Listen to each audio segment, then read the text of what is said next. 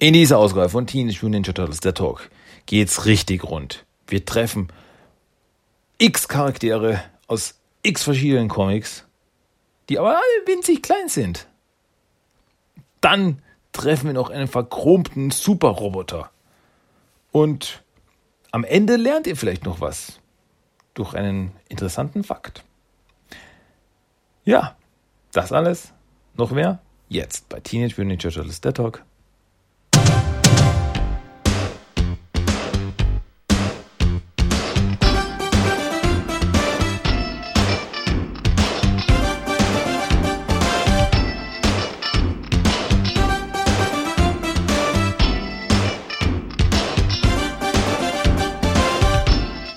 Willkommen zu Teenage Mutant Ninja Turtles, der Talk. Und hier ist euer Gastgeber, Christian.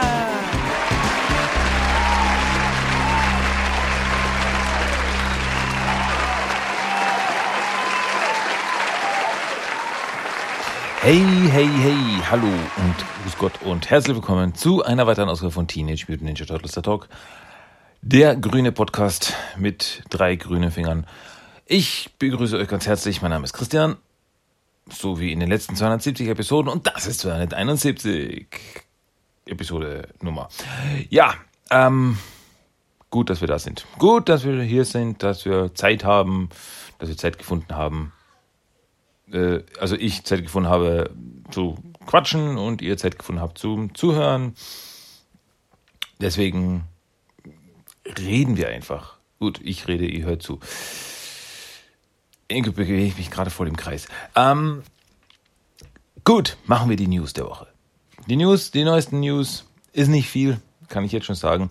Es gab diese Woche ein neues Comic. Am 23.09. Mittwoch kam neu raus Mighty Morphin Power Rangers Teenage Mutant Ninja Turtles Trade Paperback. Ja, der Sammelband, der alle fünf Hefte dieser Miniserie beinhaltet. Jetzt komplett und bunt in Farbe für euch zum Checken. Also wer eben die Sammelbände bevorzugt, hier könnt ihr sie haben. Und irgendwann soll das ja auch auf Deutsch kommen. Ich hoffe bald. Gut, ähm, we will see. Und ihr werdet es hören. Wenn ich es weiß, dann sage ich euch was dazu. Und ja, das waren die News der Woche.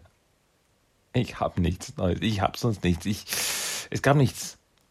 Es gab nichts. Nee, gar nichts. Überhaupt nichts. Niente. Ähm, was anderes ist es mit den Turtle Treasures of the Week. Da habe ich sehr wohl was. Und zwar, ja, ich sag's immer wieder, wer mir auf Instagram folgt, at TMT Talk, der ist ein kleiner Vorteil, denn der weiß schon, was ich neu habe. Wenn ihr es nicht tut, why?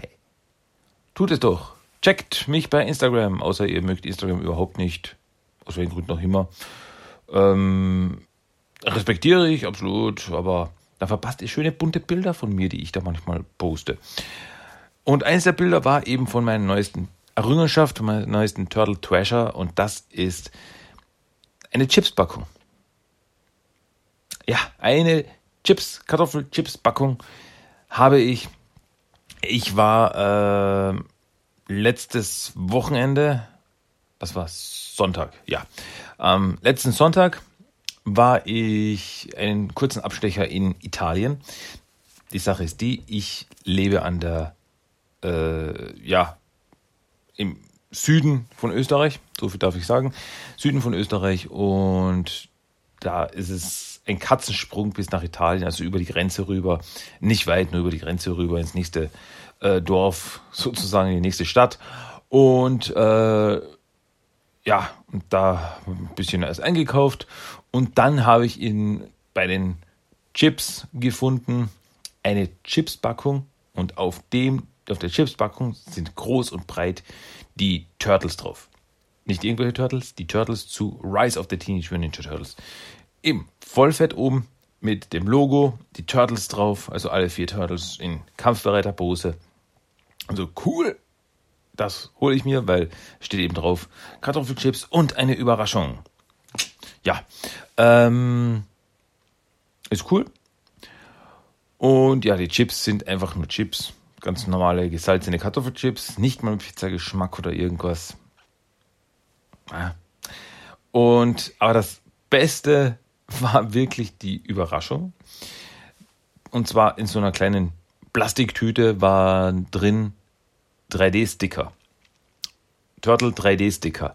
Das heißt, das sind eben diese Sticker, diese Stickerchen, äh, die man wohin kleben kann. So funktionieren Sticker. Ähm, die sind eben so gewölbt, also sie sind so 3D, die stehen ein bisschen hervor. Wer das nicht kennt. Also die sind nicht nur flach, sondern die stehen ein bisschen raus. Cool. Coole Sache. Das Lustige bei der Sache ist nur, die Sticker sind Sticker der 2012er Nickelodeon Turtles. Ja, ich habe das Sticker von den Turtles, äh, von einzelnen Turtles, von Shredder und das sind eben alles Bilder, Figuren von der 2012er Serie. Nicht zu Rise. Also das ist, fand ich schon ein bisschen amüsant. Weil die Verpackung ist zu Rise of the Teenage Mutant Ninja Turtles. Da macht man ihn auf, oh, Sticker zu Rise und da macht man es auf. Sticker zu 2012, cool, aber unerwartet. ja, okay. Ich hätte gern äh, Rise-Sticker gehabt. Jetzt will ich die 2012er Sticker nicht schlecht reden oder so, aber die hätte ich auch cool gefunden. Also Sticker zu Rise Turtles, hm, naja, gut, dann halt nicht. Aber ist auch cool. Wie gesagt, auf Instagram könnt ihr selber dann anschauen, wie die Dinge ausschauen. Mm, ja, und das war das. Mehr gibt es jetzt auch nicht. Ja, was soll ich noch mehr dazu sagen? Die Chips waren lecker.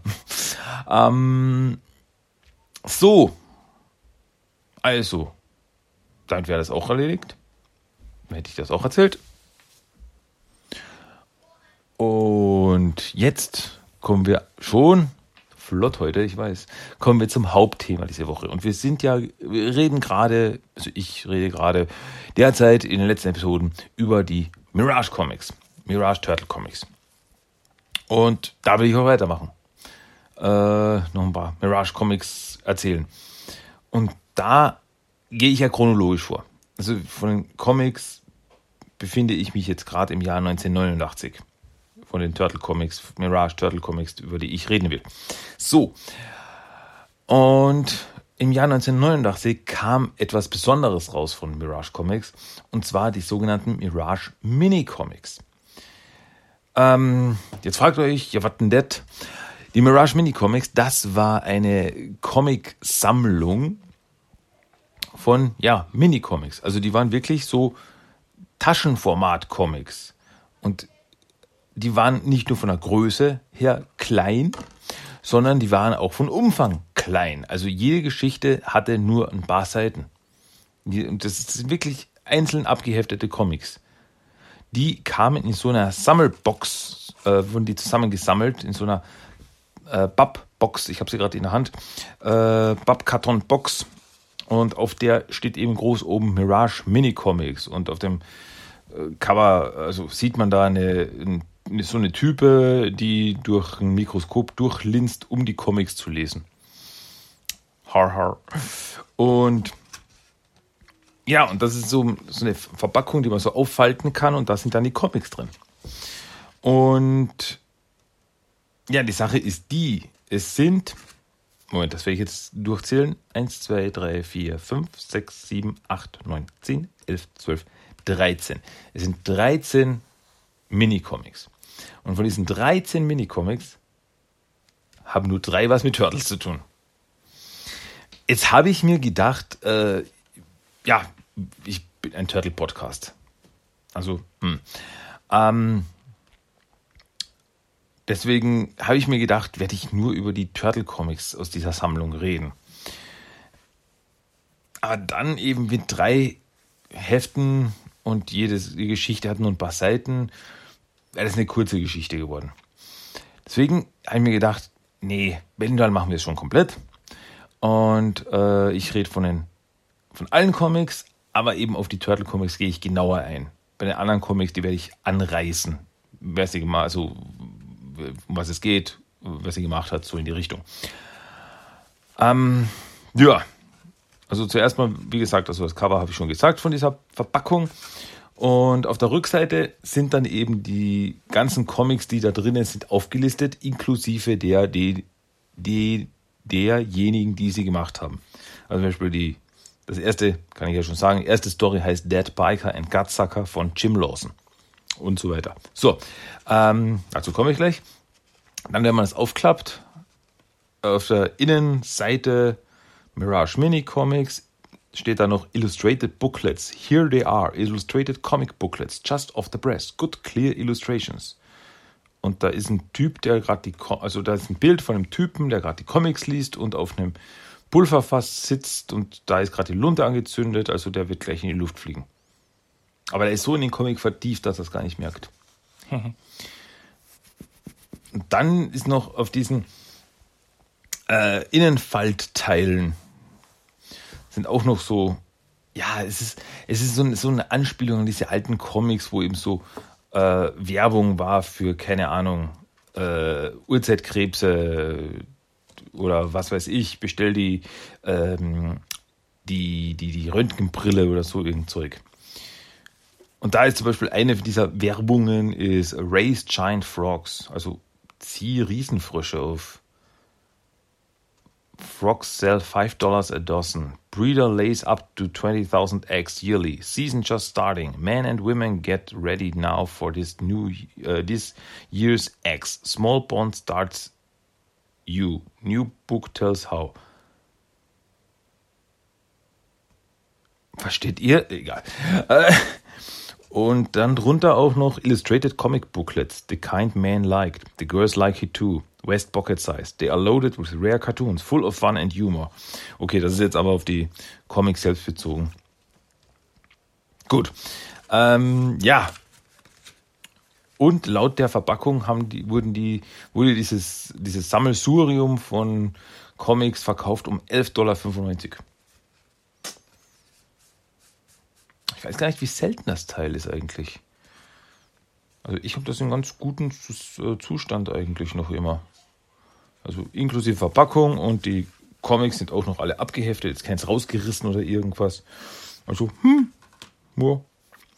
Weiß gar nicht, wie, also wie selten die eigentlich sind. Keine Ahnung. Ich habe da schon eine Weile. Okay, starten wir rein in die Comics, hätte ich gesagt. Fangen wir eben an mit dem ersten, welches den Titel hat Dead Biker and Gutsucker von Jim Lawson. Ähm, sagt also, ist kein Turtle-Comic, deswegen werde ich da jetzt nicht so genau ins Detail gehen wie bei den anderen.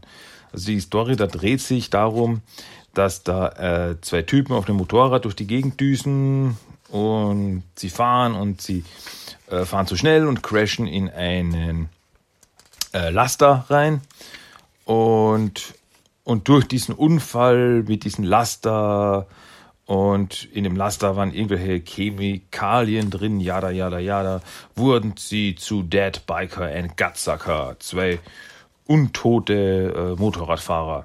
Also der eine schaut so klassisch aus wie ein Zombie, so ein Typ mit toten Augen und komplett zerrissen und der andere ist ein kleines Skelett. Ja, also der ist wirklich nur so ein, vielleicht ein Meter groß. Ähm, und beide, äh, nachdem sie verwandelt wurden, reden sie ihm davon, ja, wir haben diesen Hunger nach menschlichem Fleisch, ja, ich auch. Ja, wir sind untote Zombies, sind untote Zombies, was wollt ihr? Ähm, und hey, und sie nennen sich jetzt eben Dead Biker und Gutsucker. Und Gutsucker ist das Skelett. Er sagt eben, hey, außerdem unser Motorrad fährt nicht mehr mit ähm, mit Öl, sondern es ist gefüllt mit Blut. Und ja, scheinbar äh, ist es jetzt unsere Bestimmung, dass wir böse Buben jagen und sie nicht der Polizei übergeben, sondern sie zu fressen. Und ihr Blut wird unser Motorrad an, äh, äh, ja, gibt unserem Motorrad Stoff. Also los, fahren wir los. Und auf der letzten Seite äh, meint Gatsacker noch, ey, glaubst du, diese äh, Harley-Typen werden uns jetzt mögen. Und wenn nicht, dann essen wir sie einfach. ja, ich bin da jetzt nicht weiter eingegangen, weil das ist, das ist die ganze Story. Also wie gesagt, das sind nur ein paar Seiten. Hm? So acht Seiten oder so. Und ja, ich bin jetzt eben auf diese äh, Nicht-Turtle-Comics nicht weiter eingegangen, ähm, ob die jetzt eine Fortsetzung haben, weil die Geschichte allein, die klingt wie so eine, ähm, ja, wie so eine Origin-Story. Jetzt sind das die und die zwei Zombie-Motorradfahrer fahren jetzt durch die Gegend und machen Zombie-Sachen. Äh. Gut, der zweite Comic ist Melting Pot von Kevin Eastman und Eric Talbot.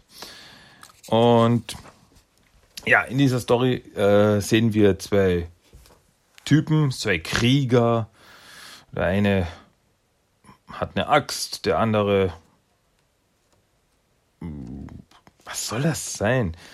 Also er hat auf einem Stock zwei, ähm, zwei Messer drauf. Schaut jedenfalls so aus. Egal. Und ja, also die schauen ziemlich krass aus, also sehr, sehr unmenschlich. Also sie haben Hörner, sie schauen eher aus wie Dämonen eigentlich. Und ja, und sie stehen sich gegenüber und so, ich bin der Tod, ja. Äh, nein, ich bin der Tod, ich bin der Letzte, der hier noch stehen wird. Und dann fangen sie an zu kämpfen und sie prügeln sich und prügeln sich. Die Zeichnung finde ich übrigens sehr schön. Also es ist sehr cool, sehr düster, sehr, sehr Kevin Eastman. Mag ich gern.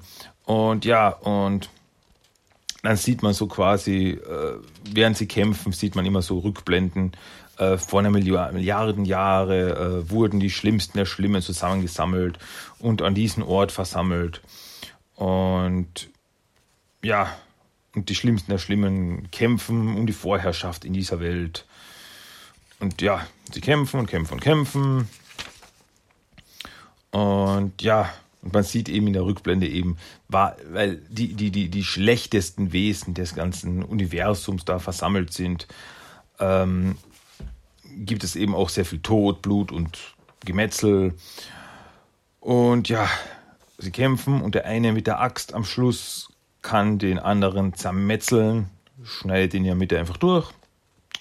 Und dann, ja, ich bin der eine, ich bin der wahre Tod, ich werde diese neue Welt regieren äh, das ist ein Ende und es ist mein Anfang. Und dann sieht man, wie er davon geht und ja, den Kopf des anderen Typen auf einem Pfahl zurücklässt und weiter seiner Wege geht. Ende. Ja, ist auch ganz cool. Also, ich finde das ganz, ganz irgendwie cool. Also, und wenn es nur für die Zeichnungen ist. Also, die Zeichnung finde ich echt sehr stylisch, sehr dreckig, sehr düster, sehr Kevin Eastman. Und das mag ich. Mag Kevin Eastman. Die nächste Story heißt Atlantic City Paradise von Stephen Murphy, Steve Levine und Dan Berger. Und die Geschichte ist weird. Also es geht um drei Typen. Der eine ist ein Boomer, also einer ist ein Boomer, der andere ist ein Mantarochen und der dritte ist ein Schwein. Also das sind so anthropomorphe Figuren. Und die Geschichte fängt damit an, dass die drei durch den Ozean marschieren, also auf dem Ozeanboden herumspazieren. Und ja, der Mantarochen sagt eben, hey, ich weiß, das gefällt euch nicht, also besonders die Katze so, ich mag kein Wasser. Ähm, und der, äh, ich weiß, das gefällt euch nicht, aber hey, gehen wir einfach weiter, ich zeige euch einen Ort, das ist der Hammer, diesen Ort werdet ihr lieben, jada, jada, jada. Ähm, nee, warte, das Schwein sagt das. Okay, das Schwein sagt das, ja, die, die folgt mir einfach der Ort, den werdet ihr lieben.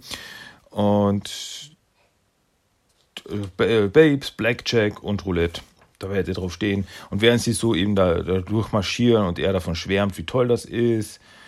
Und ja, sieht man halt, wie auf dem Meeresboden Abfälle rumliegen. Da liegen ähm, Tonnen mit radioaktiven Materialien und ja, Kippen und Igitt und einzelne Körperteile. Oh, und Spritzen, ja, auch. Und ja, und ja, da, ja, da, ja, da, es ist wirklich wunderbar. Um, und als, als sie dann, also sie tauchen dann auf an dem äh, Strand und auf dem Strand liegt ein toter Delfin. Ähm, und so, ja, als sie den toten Delfin sehen, fangen der Mantarochen und der Boomer an zu weinen. Aber das Schwein muntert sie gleich auf und sagt, hey Leute, schaut euch das an, wir sind da, das ist das Paradies. Ähm, ja, wir sind in Atlantic City angekommen. Das ist das Paradies. Und es ist einfach ein verdreckter Strand und riesige Häuser. Und ich liebe es, dass auf einem der Wolkenkratzer Trump steht. Kein Mist. Da steht Trump. Ja, das war das Highlight von dem Comic für mich. Ich, ich, ich habe es gelesen und ich bin mir nicht sicher, was der Comic mir eigentlich sagen will. Also gut, ja, Umweltverschmutzung und so weiter, eklig. Und ja, am Ende kommen sie in Atlantic City an und das ist eigentlich nicht schön, aber sie sagen, hey, das ist Paradise, also hier, hier geht's ab, hier machen wir Spaß. Okay, schön für euch. Hey, ich gebe nur weiter, was ich sehe. Also, wenn ihr da mehr rauslest, äh, sagt es mir. So, aber jetzt kommen, jetzt kommen wir zum guten Stoff. Deswegen, weil wir, dass wir eigentlich hier sind. Und zwar äh, den ersten Turtle-Comic aus dieser Sammlung. Und das ist A Forgotten Teenage Mutant Ninja Turtles Adventure. Und dazu muss ich sagen, die Geschichte aus diesem Heft äh, findet statt zwischen dem ersten und zweiten Panel der Seite 27 von Teenage Mutant Ninja Turtles Adventures Nummer 7 ja, das habt ihr jetzt sofort im Kopf, was das war. Ne? Nee, ähm, das war, als die Turtles von Cuddly nach dem, ihrem ersten intergalaktischen Wrestling-Turnier, als sie von Cuddly zurück zur Erde transportiert worden sind. Und da hat er äh, hat er ja er reist durch Raum und Zeit und äh, er hat da aber sich ein bisschen vertan und ist in, ein, in der 100 Jahre in der Zukunft gelandet. Und da haben die Turtles eben gesehen, ah, alles überflutet, alles zerstört, hm, Mist, okay, die Zukunft gefällt uns nicht, bring uns hier weg. Und nach dieser Szene, bevor er dann in der Gegenwart landet, spielt diese Geschichte. Ähm, also die Turtles, also wir sehen Cuddly, wie er durch das, durch das Universum fliegt. Ähm, ah ja, übrigens ist die Geschichte von Dean Clarane, Michael Dooney und Dan Burger. So, also Cuddly fliegt durch die Gegend und spuckt die Turtles, die übrigens noch in ihren Wrestling-Uniformen sind, ähm, spuckt er die Turtles aus. Und ja, Turtles sind ein bisschen beduselt, aber schauen sich um und er so, hups, äh, schon wieder falsch. Und Raphael gleich sauer, hey, ich glaube langsam, du willst, du bringst uns nie nach Hause, Cuddly äh, wo sind wir denn dieses Mal? Und sie sehen sich um, also Turtles sehen sich um, das ist Wiese, Gras, Tiere laufen frei herum, Vögel fliegen durch die Gegend. Es ist weit und breit kein, sieht man nichts von Zivilisation. Und Cartley sagt, dass sie, äh, sie sind in Manhattan, also der Ort ist richtig, aber es ist ungefähr 500 Jahre, bevor die Turtles überhaupt geschlüpft sind. Und ja, Leonardo streichelt ein Reh und so, wow, es ist alles so natürlich und die Tiere haben keine Angst oder irgendwas. Und Kadley meint, ja, es wird noch ungefähr 100 Jahre dauern, bevor äh, Europäer hier überhaupt ankommen. Und ja, und sie beobachten die Tiere und so, hey, seht da sind Tauben und äh, Spechte und, und, und, und, und. Und ja, Mikey so, hey, mir gefällt es hier in der Vergangenheit. Es ist wirklich schön. Es ist so viel schöner als die Zukunft, in die du uns vorher gebracht hast. Und sie schauen sich um und die ganze, also auf der letzten Seite sieht man noch riesige Felder und eine riesige Aussicht und Berge und es ist einfach pure Natur. Also es ist so viel schöner als das, was wir vorher gesehen haben. Ja. Und Kadli meint so, ja, das ist es definitiv. Ja, und auf der letzten Seite sehen wir nur äh, so quasi als Rückseite des Comics die Waffen der Turtles liegen und ein Yin-Yang-Zeichen in der Mitte. Ja. Nett. Eine kleine Story, die sich in die TMT Adventures Story gut einreiht. Und absolut wunderschön gezeichnet ist. Also man erkennt sofort den Style von äh, Michael Dooney, den ich sehr, sehr, sehr schätze. Und ja, wie gesagt, es reiht sich sehr gut ein. Hätte auch direkt in Comic reingepasst. Also die Turtles so quasi von dieser äh, schrecklichen, also von dieser überfluteten Zukunft in dieser absolut gegenteiligen, ruhigen Vergangenheit landen. Und ja, es war wirklich, hat wirklich gut reingepasst. Ein kleines Abenteuer, das wir bisher noch nicht wussten von den Turtles. Kleine Geschichte. So, die nächste, das nächste Comic äh, trägt den Titel Reflections on a Metal Face von Michael Dooney. Und es ist ein Gizmo-Comic. Gizmo äh, war die Erfindung von Michael Dooney. Das war die Geschichte eines äh, Roboters, der im Weltall unterwegs ist mit seinem Partner äh, Fluffy, glaube ich. Und ich habe die Comics nicht gelesen, nur, nur hier und da mal. Ähm, und so verschiedene Abenteuer halt erlebt hat. Es gibt ja auch sogar ein Crossover mit dem Fugitoid. Gizmo und der Fugitoid. Ähm, ja, und das ist eben eine Geschichte von Gizmo.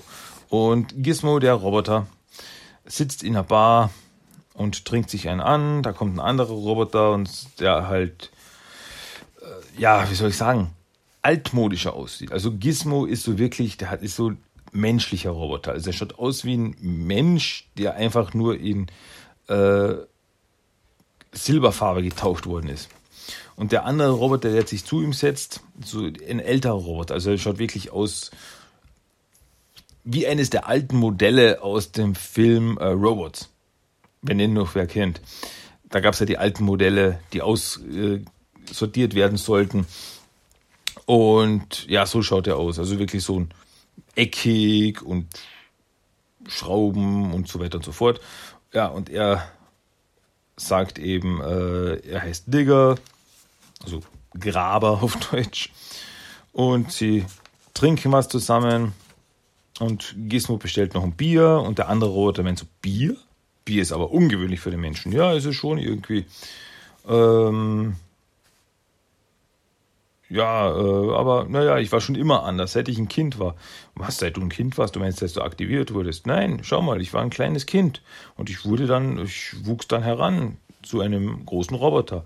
Und der andere Roboter, so, das, das kann ja nicht sein. Also, das ist, Roboter wachsen nicht. Ja, keine Ahnung, ich weiß auch nicht. Das ist halt bei mir so. Hab nie darüber nachgedacht. Und ja, und wie alt bist du? Ich bin 273 Jahre alt. Das ist unglaublich. Ja, das ist halt so. Hm ähm, ich denke, komisch ist. Also ja, es ist, irgendwie wird da so ein, so ein Mysterium aufgerissen. Was ist, warum ist Gizmo anders als andere Roboter? Ja, und der andere Roboter, eben Digger, äh, erzählt, dass er äh, ein, ein, eben ein altes Modell ist, äh, die Grabungen durchgemacht haben, aber sie wurden alle ersetzt und jetzt ist alles, was er noch hat, seine treue Schaufel und er hat aber er muss auch von irgendwas leben, aber er findet keine Arbeit. Und ja, Gizmo meint so, hm, warte mal, ich habe da eine Idee. Und er bringt einen Kumpel von sich namens Grog. Das ist so ein riesen Kerl. Ja, schaut aus wie ein riesiger Frosch irgendwie. So ein riesen Maul mit einer Zigarre drin. Hm. Und er sagt so, hey, äh, ich habe gehört, du kannst gut graben. Äh, ja, Sir ja, wir müssen da was arbeiten, aber die äh, Bewohner des Landes äh, wollen keine schweren Maschinen haben, deswegen müssen wir alles per Hand graben. Und das klingt doch genau der richtige Job für dich. Und das ist, das wird, das wird Jahre dauern, bis wir da durch sind. Und so, was? Jahre? Äh, das, das ist genau die richtige Art für mich. Ja, dann komm gleich mit. Äh, dann werde ich dir mal alles zeigen. Und ja, und dann dreht sich der Roboter noch um, also Digger dreht sich um. Oh, ich hatte fast vergessen, mein, mein Getränk zu bezahlen. Und gehst mal, Lass gut sein. Die Runde geht auf mich. Ende. Ja. Für Gizmo-Fans bestimmt eine ganz interessante Geschichte. Wie gesagt, dass da eben so aufgerissen wird, dass da ähm, dass mit Gizmo irgendwie was nicht stimmt und der anders ist, andere Roboter ist. Ich, wie gesagt, ich habe die Comics nicht gelesen. Ich habe ähm, ich habe ein paar schon gelesen, ähm, aber ich habe sie nicht so verfolgt, dass ich jetzt wirklich was dazu sagen kann. Dass jetzt ein irgendwie Mysterium ist, dass da weiter aufgerissen wird und mehr darauf eingegangen wird, ich habe keine Ahnung. Ja, deswegen nette kleine Geschichte mit einem schönen Happy End, finde ich. So. Ah, musste nur einen Schluck nehmen von meinem Birnensaft. Ja, das heutige äh, die, das, das, die heutige Episode wird euch gebracht von Birnensaft. Saft gepresst aus Birnen. Schmacko lecker. Okay, die nächste Story. Das nächste Comic trägt den Titel The Fraying Weave von Stephen Murphy. Ja, und das, also uff, zu dem kann ich nicht so viel sagen. Das, die Geschichte, Geschichte unter Anführungszeichen, ist im Endeffekt wie so ein äh, Scrapbook. Das heißt, es sind lauter Bilder und mit so versetzt mit einzelnen Sätzen und es sind wirklich, also Bilder meine ich wirklich, sind Fotos dabei, so einzelne Zeichnungen und Hefte und also Hefte sag ich was, Bilder, Schriften, äh, Zeichnungen, Zeitungsausschnitte, so von verschiedenen, ja, und im Endeffekt, es ist so, ja, ähm, ich weiß nicht, was ich davon sagen soll. Also es zeigt einfach ein paar schlimme Sachen. Also äh, so ein Satz, der sich immer wieder wiederholt in dem Ganzen ist One for the money, two for the show, three to get ready, four to go. Und ja, es geht darum eben um das Artenaussterben irgendwie, wenn dabei Zeitungsausschnitte gezeigt von Nashörnern, und ja, und es werden immer mehr Nashörner getötet. Also es ist. Ja. Und. Ja. ähm.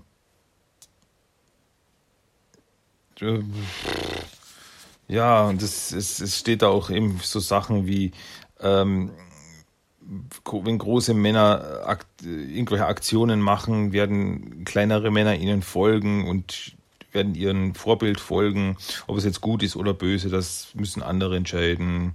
Und äh, ja, aber wenn es böse ist, dann wird die Welt zerstört werden. Und ach ja, und übrigens, das Ozonloch wird auch immer größer. Es ist, ja, es ist keine Geschichte, was soll ich sagen? Es ist so. Ah. Ja. Ihr seid jetzt genauso schlau wie ich. Deswegen kommen wir zur nächsten Geschichte. Die hier heißt Mobile von Michael Sully und Stephen Murphy. Und ja, auf dem Cover haben wir zwei Nashörner, die weinen. Fängt schon richtig viel gut an, nicht? Und ja, also das ist, das ist ein Comic. Das ist wirklich eine Comic-Geschichte. Und also die Geschichte ist ein Typ, der wandert durch die Wüste. Und er hat einen Kanister, einen Benzinkanister bei sich. Und Geier fliegen um ihn herum und die Geier haben Zigaretten im Maul. Okay, why not? Ähm, und er wandert so weiter und er denkt so nach und also er erzählt davon, ich wandere durch den, durch den Schmerz durch das Zeitalter des Schnellen und des Plastiks. Und es schreite voran und äh, fossiler Brennstoff, will irgendjemand fossilen Brennstoff. Und der trifft auf ein Nashorn und er gibt dem Nashorn aus dem Benzinkanister zu trinken. Ich habe keine Ahnung, ist das eine Metapher für irgendwas? Und auf dem Rücken des Nashorns sitzt ein Bavian. Und man sieht die Gedanken des Bavians und meint so, hey, jetzt werd mal ernst, Kumpel. Äh, komm hier rauf aufs Nashorn, setz dich rauf und sieh die Dinge so, wie ich sie sehe. Und dann reiten wir los. Und dann reiten sie los auf dem Nashorn. Und ja, und wohin, wohin wird unsere Reise uns führen? Äh, wir sehen, wir werden die, das große Sterben sehen. Und ja, wer spielt da mit? Ja, Millionen von Millionen spielen da mit. Ähm, und hast du auch schon, äh, hast du auch schon Tickets dafür gekauft? Hast du Augen? Ja. Hast du ein Teflonherz? Wenn notwendig, das ist das ganze Ticket, das du brauchst. Und dann reiten sie davon. Und am Ende sehen wir einen Wolf, der, der heult und es steht An Allergy for the End of Nature. Eine Allegorie auf das Ende der Natur. Deep? Naja, auch wenn ich mehr verwirrt bin als sonst was, aber die Zeichnungen sind schön. Es ist dieser, dieser äh, Michael Sully-Stil, dieser, dieser realistische Michael Sully-Stil, dieser düstere. Der ist schon cool, das ist schon cool. Also gefällt mir selbst schon ganz gut. Auch wenn ich es nicht so ganz verstehe. Nächste Geschichte. Heißt, okay, die ist, oh, okay, das ist die Geschichte, jetzt weiß ich schon. äh, heißt einfach nur Little Tiny Comics von Rick Wage. Da ist ein Typ, also das, das ist wirklich die krasseste, weil das hat auch nur acht Seiten, aber von diesen acht Seiten sind fünf Seiten von vorn bis hinten mit Text voll. Wir verfolgen einen Typen, der durch die Gegend marschiert und es ist scheinbar eine andere Welt. Also irgendwie, es wirkt alles sehr außerirdisch, sehr futuristisch und er marschiert da durch, ist irgendwie auf der Suche nach, äh, nach einem neuen Job, nachdem er seinen alten Job verloren hat und sein, man sieht die ganze Zeit seine Gedanken, also sehr, sehr, sehr viel Text und das, das, seine Gedanken und die drehen sich um Gott und die Welt und die, den Untergang der Welt und äh, wie alles ausgenutzt wird und alles ersetzt wird und so weiter und so fort und äh,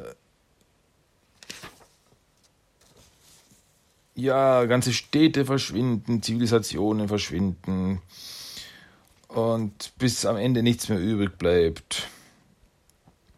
Ja, da, ja, da, ja, da. Und am Ende kommt er dann, weil er einen Zeitungsausschnitt hat, wo Hilfe gesucht wird, kommt er dann eben zu einem Ort, wo er sich bewerben soll. Und da stehen schon reihenweise andere Typen und er stellt sich einfach hinten an an die Reihe.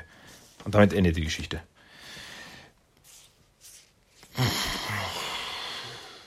Also mit manchen von diesen Stories bin ich echt überfordert. Jetzt kommen wir zu einer ganz anderen Geschichte die ist eine quasi Turtle-Geschichte. Die geht in eine ganz andere Richtung. Die ist nicht in die Richtung von wow, deep und Interpretationsmöglichkeiten und so weiter. Die ist einfach straightforward.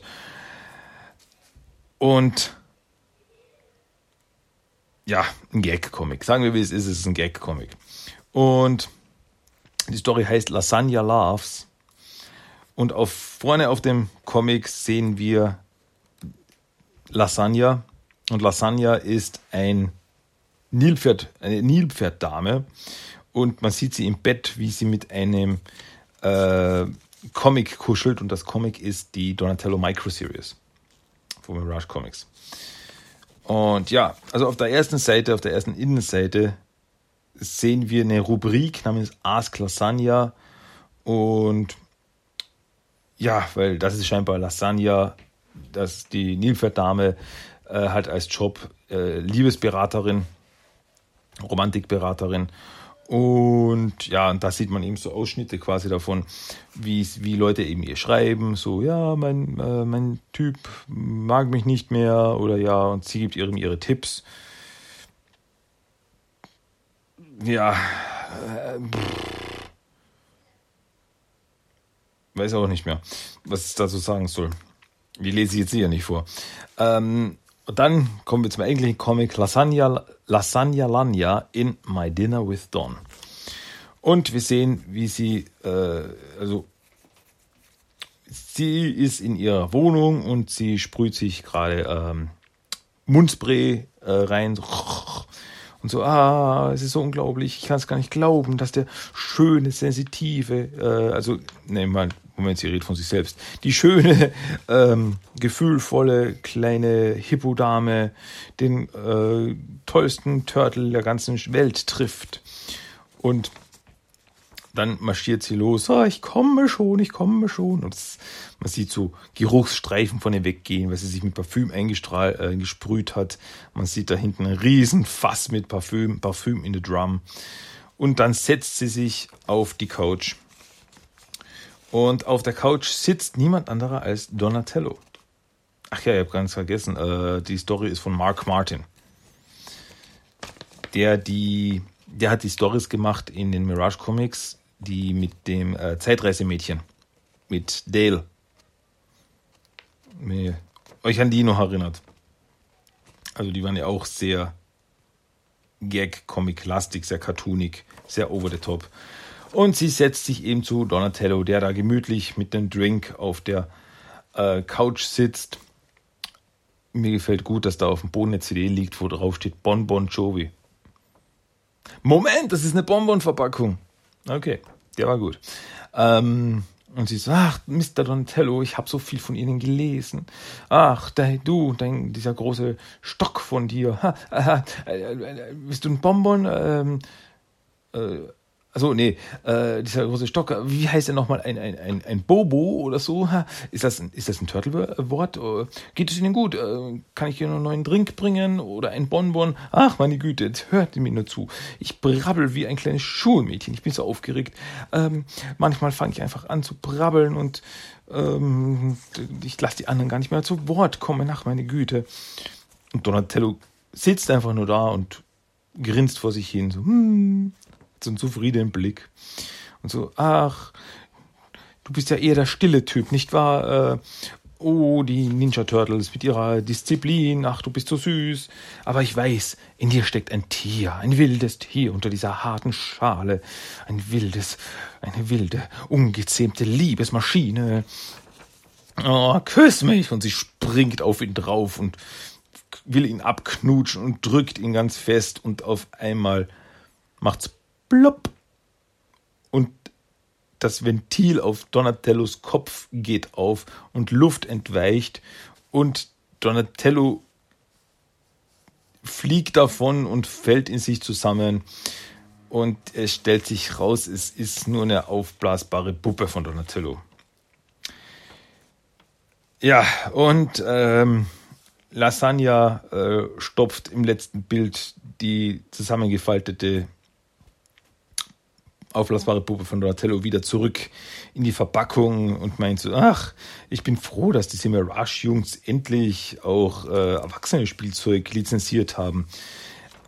Aber die, ähm, aber die Luftventile sind schon sehr billig gemacht. Badums. Ende. Ja, es ist nur ein Gag-Comic mit Donatello Aufblaspuppe. Ja, dann gibt's sowas auch. Ähm, ja, und auf der letzten Seite, also auf der Rückseite, sehen wir noch ein paar ähm, ja, Bewerbungen so für, für den Lonely Hearts Club, äh, Lasagnas Lonely Hearts Club, also wo man sie so, ähm, so eine, für Datings quasi, wo sich Leute eben vorstellen und dann kann man die daten. Das war so ein Ding, das es früher gab, wo in Zeitschriften eben war. Ich glaube, das gibt es sogar noch in meinen Zeitschriften, oder?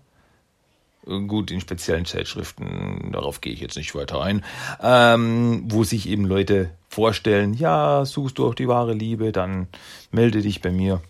Ich glaube, das gibt es sogar noch.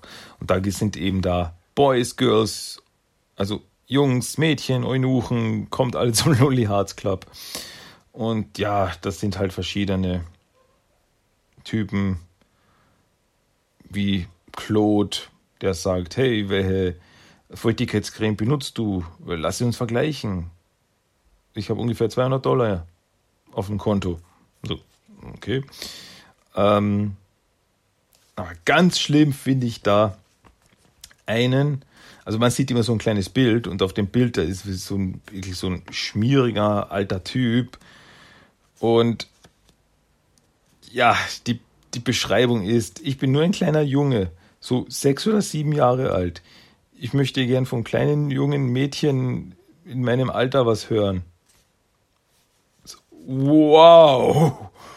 Wow. Okay. Yay. Ähm, ja, und die anderen so, ja, ich suche wahre Liebe, lass uns zusammen die wahre Liebe suchen. Ähm, ja, da, ja, da, ja. Ja, gut. Spaß, Gag. Ja, das war auch einer der drei Turtle-Comics. Also zwei, zwei Turtle-Comics haben wir jetzt schon.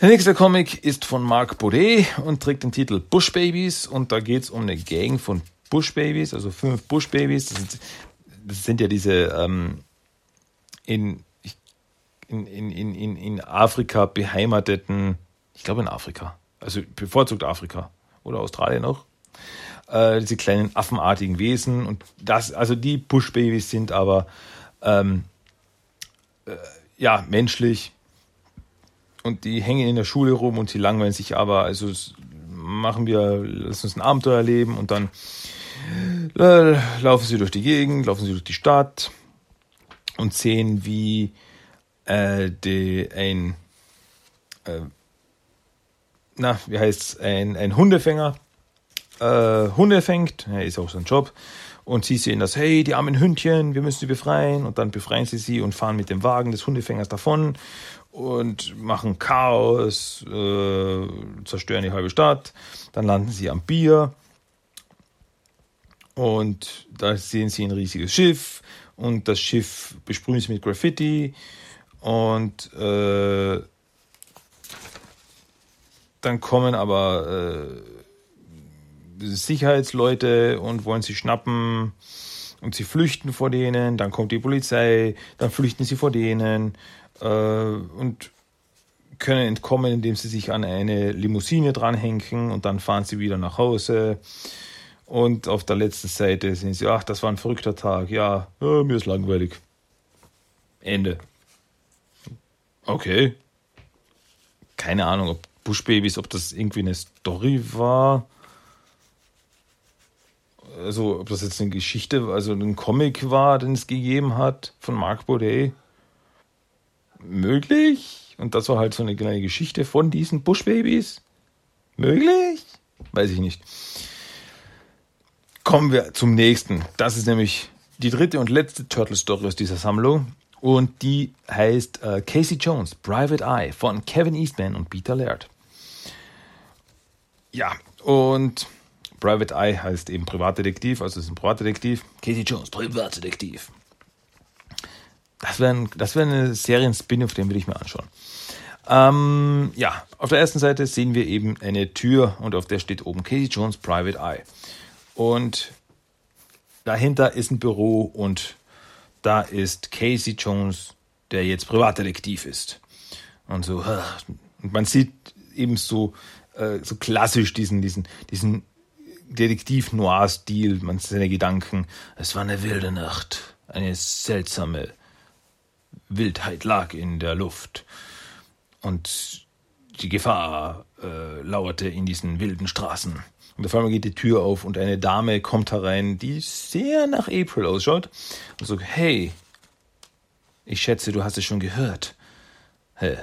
Ich lese die Nach ich lese die Zeitung, Sweetie. Und was wirst du jetzt tun? Was soll ich schon tun? Ich werde dich in die Stadt ausführen. Und dann sehen wir eine Zeitung und auf der Zeitung steht Slaughter Boys Gang Busts Out. Also die Slaughter Dogs Gang ist ausgebrochen.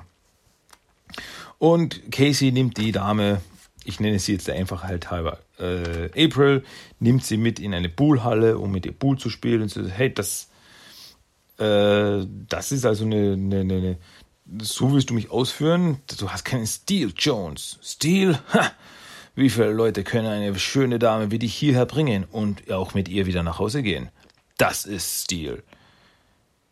Sie, und sie meint dann zu ihm, sie werden dich umbringen, das weißt du. Ich weiß, dass sie es versuchen werden.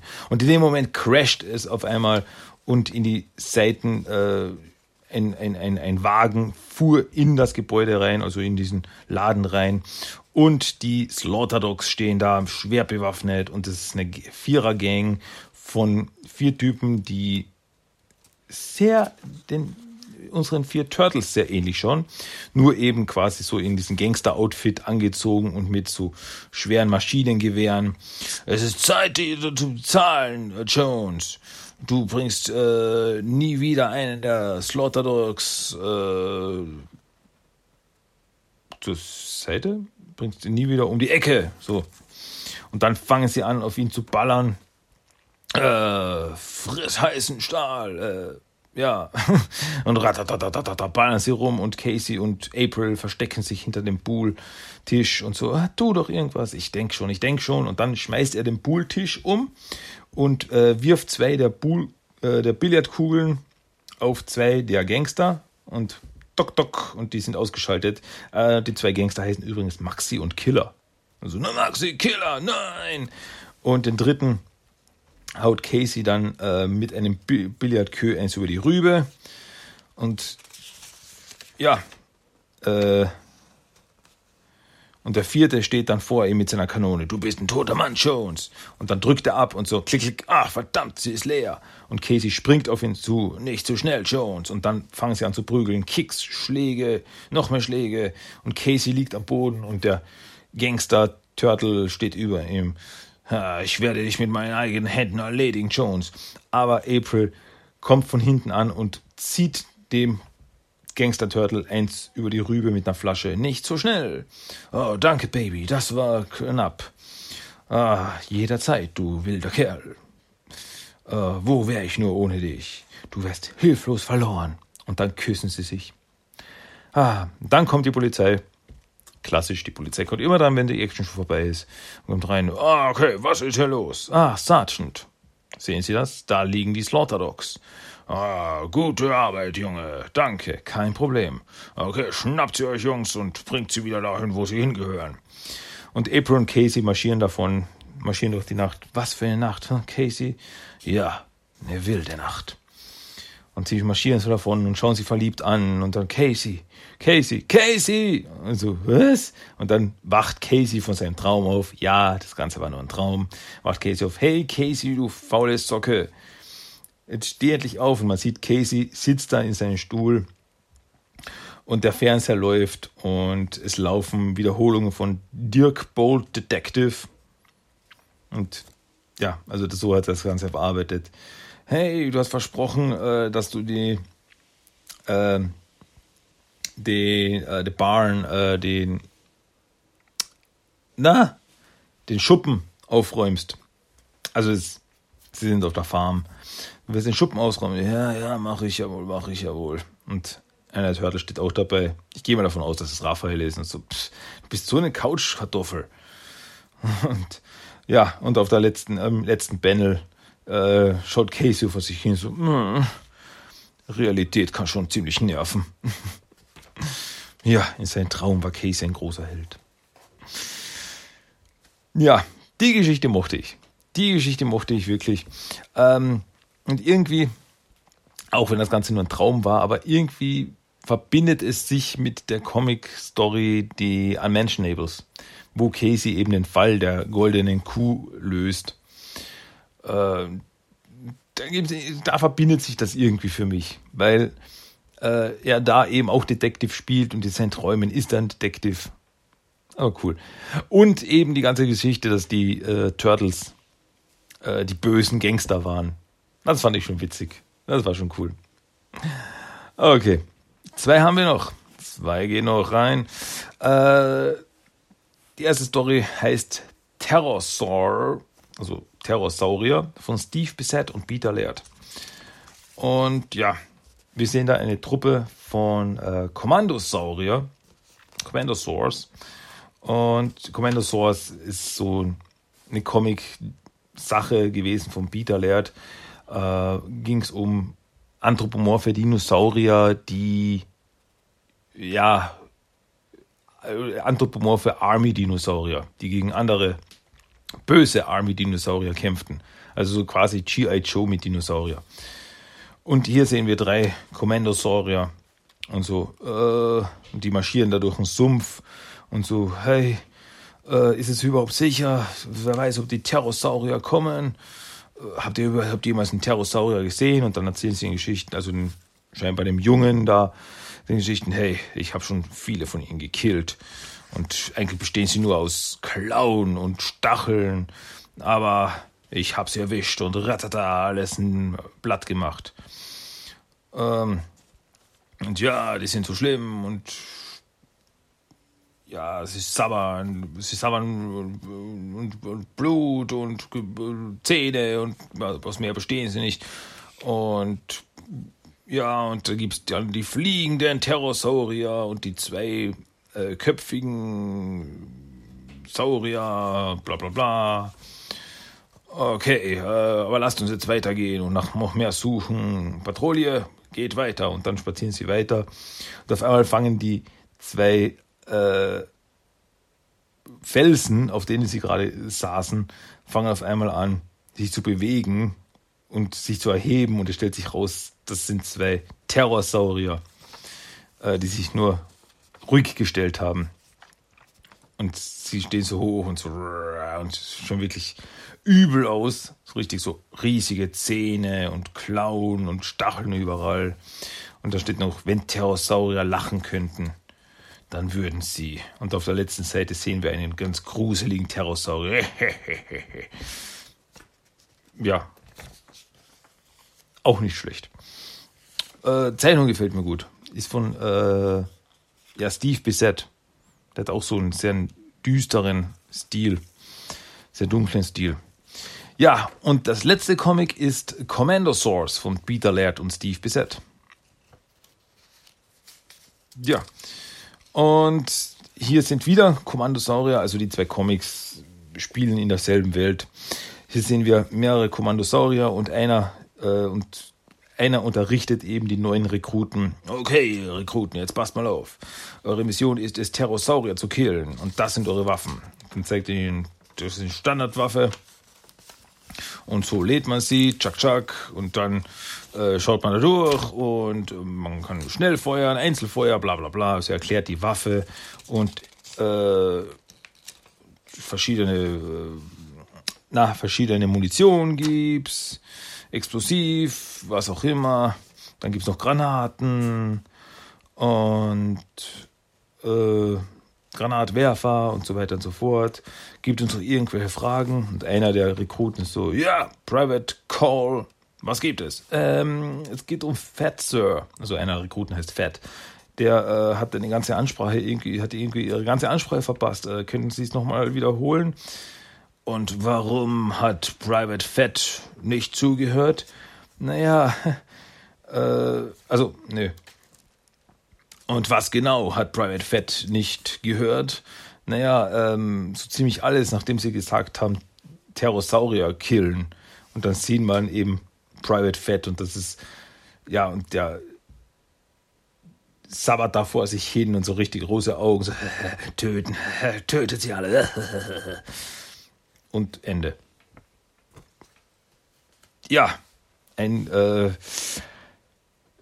ein psychotischer, wahnsinniger Dinosaurier, der eine Waffe in die Hand drückt. Das ist, finde ich, ist eine ganz gute Repräsentation der amerikanischen Army, oder? Ah, aber wir wollen jetzt nicht politisch werden. Ja, und das waren aber jetzt alle Comics aus der Mirage Mini Comics Sammlung. Ja, es gibt oder gab zu der Zeit 1989 gab das einen ganz guten Einblick in die ähm, Welt der Mirage Comics von Mirage Studios. Also wirklich, da ist wirklich alles vertreten. Von eben von Peter Laird und Kevin Eastman von Turtles über Eric Talbot, Jim Lawson, Dan Berger, Michael Sully, Stephen Murphy, Mark Martin, Mark Boudet, Steve Bissett, also sind alle vertreten und jeder durfte da was beisteuern und einfach, äh, also es, ist, es, es fühlt sich so an, so quasi, als hätte man einfach gesagt, okay, jeder von euch hat jetzt acht Seiten zur Verfügung. Acht Seiten für eine Geschichte. Macht, was ihr wollt draus. Und das haben sie dann auch gemacht. Die einen ernster, seriöser mit einer Message, die anderen Spaß, just for fun. Ja, ist ein kleines, feines bisschen Unbekanntes, denke ich mal. Also das kennen, kennen nicht so viele. Ein kleines, feines, unbekanntes Kleinod aus den ja, späten 80ern der Mirage Studios. So ein kleines, so, so ein kleiner Zeitzeuge irgendwie. Ja, also die, Turtle Stories, die finde ich, die, die mag ich. Also die, die, die TMT Adventure passt sehr gut. Die Casey Jones Private Eye Story finde ich echt cool. Ist auch wunderschön. Also, hey, es ist äh, Kevin Eastman und Peter Laird. Das ist der Goldstandard sozusagen. Und ja, und auch die Story von Mark Martin mit ja, quasi Turtle Story, wenn man so will, mit dem auflassbaren Donatello. Das war natürlich nur im Endeffekt, es war ein Gag. Es war ein Gag-Comic. Aber muss auch mal sein. Ist ja nichts Schlechtes bei der Sache. Okay, so, das waren die Mirage Mini-Comics, von denen ich erzählen wollte. Damit sind wir fertig. Das war das Hauptthema dieser Woche. Das wollte ich erzählen. Damit habe ich alles erzählt. Jetzt kommen wir zu unserem Character of the Day noch. Und der Character of the Day dieses Mal ist Chrome Dome. Und Chrome Dome ist ein Roboter, der normalerweise für den Foot Clan arbeitet. Ähm, das erste Mal trat er auf im 87er Cartoon in, äh, also in dieser, dieser Form, in dieser Welt, war er ein riesiger Roboter. Der wirklich riesig, der war so ja, drei, vier Meter groß und äh, war komplett silbern, komplett verchromt. Und er tauchte auf in der fünften Staffel in dem äh, Zweiteiler, der goldige Planet, Planet of the Turtleoids. Da tauchte er das erste Mal auf und wurde von Schredder gebaut, nämlich um die Fußsoldaten zu überwachen, die das Mini-Technodrom bauten. Also die bauten so ein Mini-Technodrom, eine neue Kampfstation. Und äh, Chrome Dome ist eben äh, viel intelligenter und stärker als die normalen Fußsoldaten. Wie gesagt, auch viel, viel größer. Und deswegen konnte er die dummen Fußsoldaten kontrollieren und äh, befehligen. Äh, hat außerdem auch viele Waffen und Laser im Repertoire, also Laserkanonen und sehr geschickt im Umgang damit. Er hat aber am Rücken eine Schwachstelle. Schredder hat ihn nämlich aus unzerstörbarem Metall gebaut, aber dann ging ihm dieses Metall aus, hatte kein Material mehr und am Rücken befestigte der Schredder nur eine normale Stahlplatte. Weil, also ein kleines, ein kleines Teilchen eigentlich. Eine kleine Platte war das, die er da zu wenig hatte. Ähm, dass diese Schwachstelle bestand, bekam April mit, die zu diesem Zeitpunkt von Schredder gefangen war. Als dann die Turtles am Ende von ihrem Abenteuer auf Shell-Relar zurückkamen, wurden sie von Chrome Dome begrüßt. Also die prügelten, er attackierte die Turtles. Und er verprügelt sie auch, sie auch ganz schön. Also er war sehr stark. Kickte und schlug die Turtles durch die Gegend. Aber als April dann den Turtles von seiner Schwachstelle erzählte, rammte Donatello seinen Bostab in seinen Rücken in diese Stelle und zerstörte ihn dann. Also Chrome Dome explodierte. Trotzdem tauchte er wieder auf in der siebten Staffel in der Folge In der Falle, auf Englisch Night of the Rogues. Ähm, hier hatte Shredder Chrome repariert, da er ihn für seine Schurkengalerie brauchte. Also er war einer der Schurken, die für Shredder die Turtles vernichten sollten. Zusammen mit den anderen Schurken jagte er dann die Turtles, also Chrome jagte dann die Turtles und am Ende konnten sie die Turtles auch gefangen nehmen. Als dann Chrome Dome sich von der Gruppe trennte, um seine Energie aufzuladen, lauerten ihm Splinter, April, Casey und Zack auf. Und es kam zum Kampf in einer Fabrikshalle und am Ende wurde er in eine hydraulische Presse gelockt und dort eingequetscht. Wurde zerquetscht. Und Zack konnte dann mit seinem Laptop sein Robo-Gehirn anzapfen und somit herausfinden, wo die Turtles sind. Ja, aber da in dieser Presse drinnen sozusagen sahen wir Chrome Dome das letzte Mal. In dieser Version. Eine andere Version gibt es im 2012er Cartoon. Äh, hier schaut er aber komplett anders aus. Ist normal groß, ist menschlich groß, also ja, schaut aus wie ein Mensch. Ähm, erinnert sehr stark an die Elite Foot aus den Mirage Comics. trägt dem dieselben Klamotten, die auch Chris Bradford trug. Dieses Dark Ninja Outfit, wo eben Helm, aus dem nur die Augen rausschauen. Und hier ist anzumerken, dass im Deutschen nannte Mikey ihn Chromkopf. Also im Englischen sagte er Chrome Dome zu ihm, aber im Deutschen sagte er Chromkopf. Das sagt er nicht Chrome Dome. Im, in der 87er Cartoonserie, da hieß er sehr wohl Chrome Dome. Wurde er von Shredder Chrome Dome getauft. So. Ähm, und seinen großen Auftritt hatte dann Chromkopf in der zweiten Staffel in der Folge Zielobjekt April O'Neil. Target April O'Neil auf Englisch. Äh, hier wurde er von den Krang im Auftrag von Karai gebaut, als bessere Version eines Footbots. Und seine Waffen waren ein Plasmaschwert Schwert und eine Plasma-Peitsche. Sehr, sehr stylisch, wie ich sagen will. Ähm, nach seiner Fertigstellung war auch sein erster Auftrag, April zu finden und zu vernichten. Karai hatte zu diesem Zeitpunkt ziemlichen Hass auf die Turtles und April. Ähm, ja, Chrome Dome konnte April auch finden, aber er schnappte sie, aber führte Karais Auftrag nicht bis zum Ende aus. Die Krang hatten ihn nämlich einprogrammiert, April nicht zu verletzen, sondern zu ihnen zu bringen. Also die Krang wollten nicht, dass April verletzt wird. Sie brauchten April zu diesem Zeitpunkt für ihre Pläne. Ja, so kam es dann, dass am Ende die Turtles und Karai Chrome gegenüberstanden. Und ja, er war auch kaum zerstört, zerstörbar, aber Donatello konnte an ihn rankommen und riss ein paar Kabel aus seinem Rücken raus. Dadurch drehte er vollkommen durch und Mikey stieß ihm am Ende sein eigenes Plasmaschwert in die Brust und Chrome war zerstört. Ein anderer Chrome tauchte aber nochmal auf in der Folge Die Rache ist mein, Vengeance is mine, was gegen Ende der zweiten Staffel war.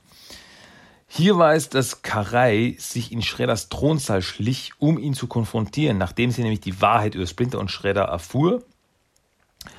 Und ja, sie schlich sich in seinen Thronsaal ein und dachte, dass Schredder auf dem Thron sitzt.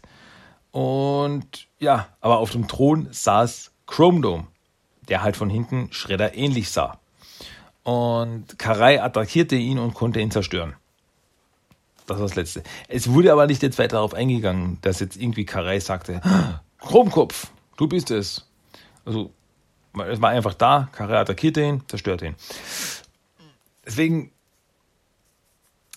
wie gesagt, es wurde nicht weiter darauf eingegangen. Ob das jetzt derselbe Chrome Dome ist oder eine andere, ob ein neuer gebaut worden ist oder was. Das, ja, wurde nicht wurde nicht, nicht spezifiziert. Ähm, Chrome Dome tauchte auch in Videospielform auf. Äh, ganz spezifisch im äh, Teenage Mutant Ninja Tournament Fighters für den Super NES. War hier ein spielbarer Charakter. Basierte in seinem Aussehen mit kleinen Abweichungen auf dem Simulator Cartoon.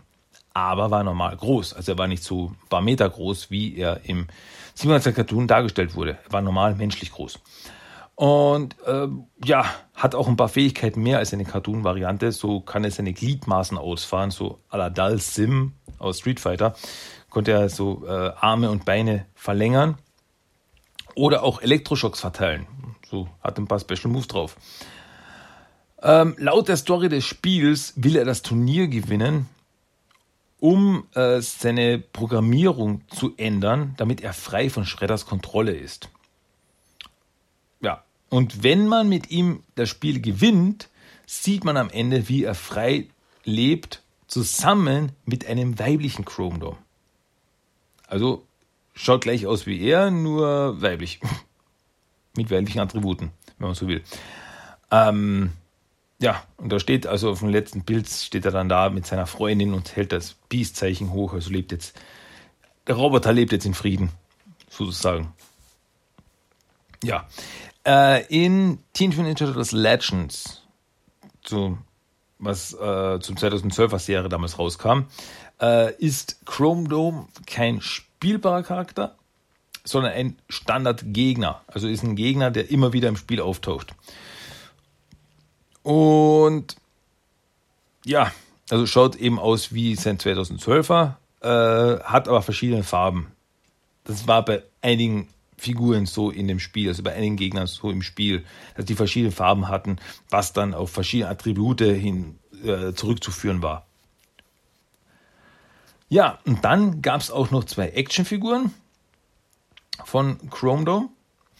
Äh, die erste kam 1991 raus und die, ja, die schaute eben aus wie im Cartoon, also sehr ähnlich wie im Cartoon. Nur eben, ja, normal groß, also war jetzt keine übergroße Actionfigur oder irgendwas. Und war verchromt. Also, das heißt, das war dieses, äh, das silberne Chromfarbe drauf auf der Figur. Und ja, hatte auch noch ein paar Waffen dabei. Das Silicon Sai, Neutral Ninja Swords, Gigabyte Guipelon und Shogun Sash. Ja. Hatte aber eigentlich nur Nahkampfwaffen, also halt keine Kanone. Weil in der Cartoon hat er eine Kanone verwendet. Äh, ja, und in der Beschreibung eben, er wurde gebaut, um die Turtles zu vernichten und wurde mit Waffen ausgestattet von Shredder, nur für den einen, für den einen Auftrag. Es gab aber noch eine zweite Figur von Chrome Dome. Das war der Warrior Chrome Dome von 1995.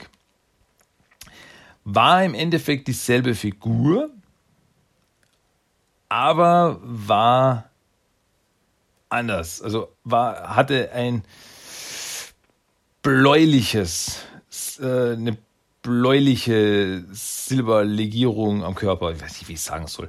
Ähm, ja. Äh, was soll ich sagen? Ähm, und in der Beschreibung eben der Figur hat äh, Shredder eben Warrior Chrome Dome freigelassen, um die Turtles endgültig zu vernichten. Und ja, und sein größter Feind ist aber äh, Warrior Metalhead Michelangelo. Das, der Kampf zwischen den beiden wird äh, legendär werden. War auch eine ungewöhnliche Geschichte eigentlich, dass eine Figur, eine bestehende Figur, die es schon gibt, nochmal rausgebracht wurde anders angemalt wurde. Also statt Silber ist er blau, aber trotzdem dieses, dieses reflektierende, diese reflektierende Farbe, diese Silberreflektierfarbe, aber war eben blaues, silberreflektierende Farbe. Ich weiß nicht, wie ich sagen soll. Ähm, das war schon ungewöhnlich und dann eben neu genannt als Warrior Chrome Dome. Ja, Dasselbe hatten sie eben äh, mit Warrior Metalhead Michelangelo gemacht. Da haben sie eigentlich nur die, die, die, die, die, die, die Sculpt von Metalhead genommen und die neu anders angemalt. Ja, also die zwei Actionfiguren hat er. Ähm, von der 2012er Serie gab es keine Actionfigur. Da gab es keine. Also das waren die zwei Actionfiguren gab es von Chrome Dome. Und damit ist eigentlich alles gesagt zu unserem Character of the Day. Chrome Dome. Ja, das war auch wieder was.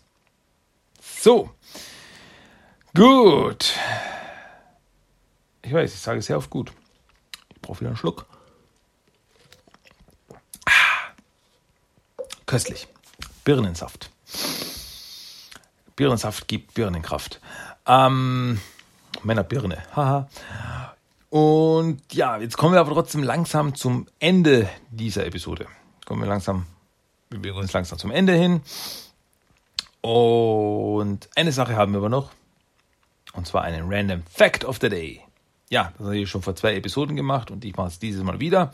Einen Random Fact of the Day. Eine Tatsache des Tages, wenn man so will. Ein Fakt. Okay, also aufgepasst. Hier gibt's noch, noch was gibt's zu lernen noch was gibt es zu lernen. Ja. Ähm, Random Fact of the Day.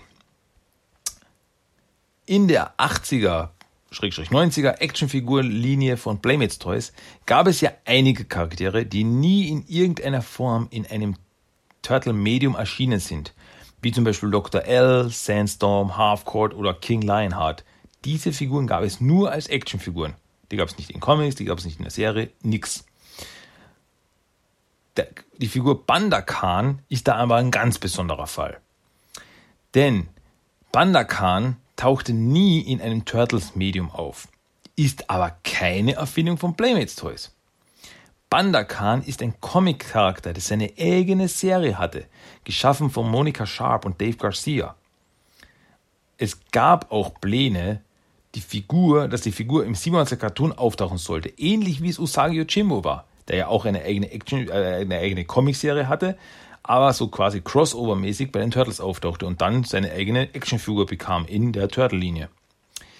Daraus wurde aber nichts. Somit ist Banda Khan eine Figur, die es im Turtle-Universum nur als Actionfigur gibt, obwohl er außerhalb des Turtle-Universums eine eigene Comicserie hat. Das kann keine andere Actionfigur behaupten. Deswegen ist Banda Khan was ganz Besonderes in seiner Connection zu den Turtles. Und das, meine lieben Kinder, war der Random Fact of the Day. Und das war jetzt wirklich das letzte, der letzte Schnaufer, den ich noch machen musste, machen wollte. Ja, und ich hoffe, das war jetzt auch ganz cool und interessant und nice und sowieso und überhaupt. Und damit sind wir jetzt am Ende angelangt von Teenage Mutant Ninja Turtles der Talk Episode 271. Ja, das war's. Ende aus. Finito. Ich schmeiße euch natürlich nicht so brutal einfach raus. Es gibt natürlich am Ende noch einen Song of the Day und das ist We Are Ninja von Pentatonics. Diesen Song, den haben sie damals inspiriert vom 2014er Film aufgenommen. Ist aber auf dem Soundtrack oder was nicht vorhanden. Oder wurde auch nicht im Film gespielt, so wie äh, Shell Shocked.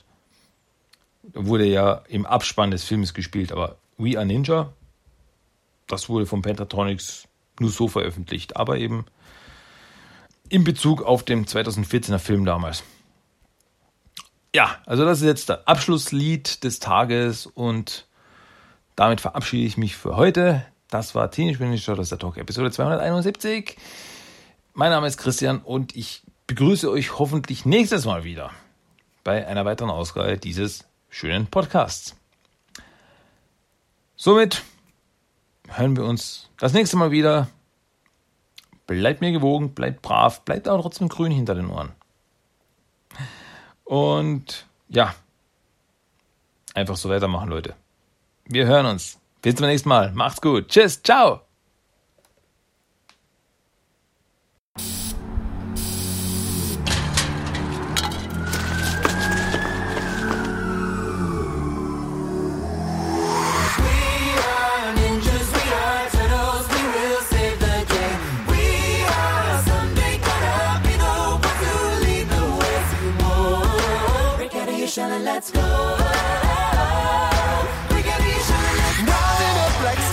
A silver cap. Don't so green. Better watch your back. Slow and steady doesn't win the race. So quick, so slick, the thrill of the Time has finally come for us to be the greatest. Cause heroes jump on their created. Before our day begins, what every hero needs is a big old give me that extra latte to pepperoni with the Parmesan cheese. Anchovies make a dud livery for everybody coming hungry.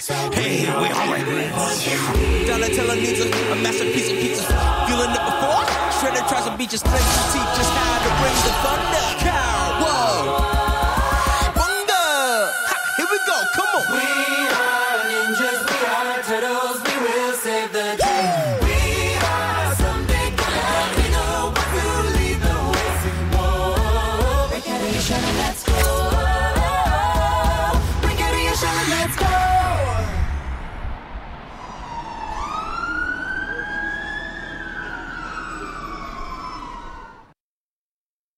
Das war Teenage Mutant Ninja Turtles, der Talk. Du möchtest Themenwünsche, deine Meinung oder einfach nur Lob hinterlassen? Dann schreib doch eine E-Mail an tmnttalk1984 at gmail.com. Für weitere Infos besuche auch den Blogspot-Eintrag unter tmnttalk.blogspot.com. Check auch Instagram und Facebook ab. Einfach nach TMNT Talk suchen und schon findest du's. Und natürlich kannst du auch den Podcast über iTunes, Stitcher und seit neuestem auch auf Spotify hören. Also, bis zum nächsten Mal und... Kakao.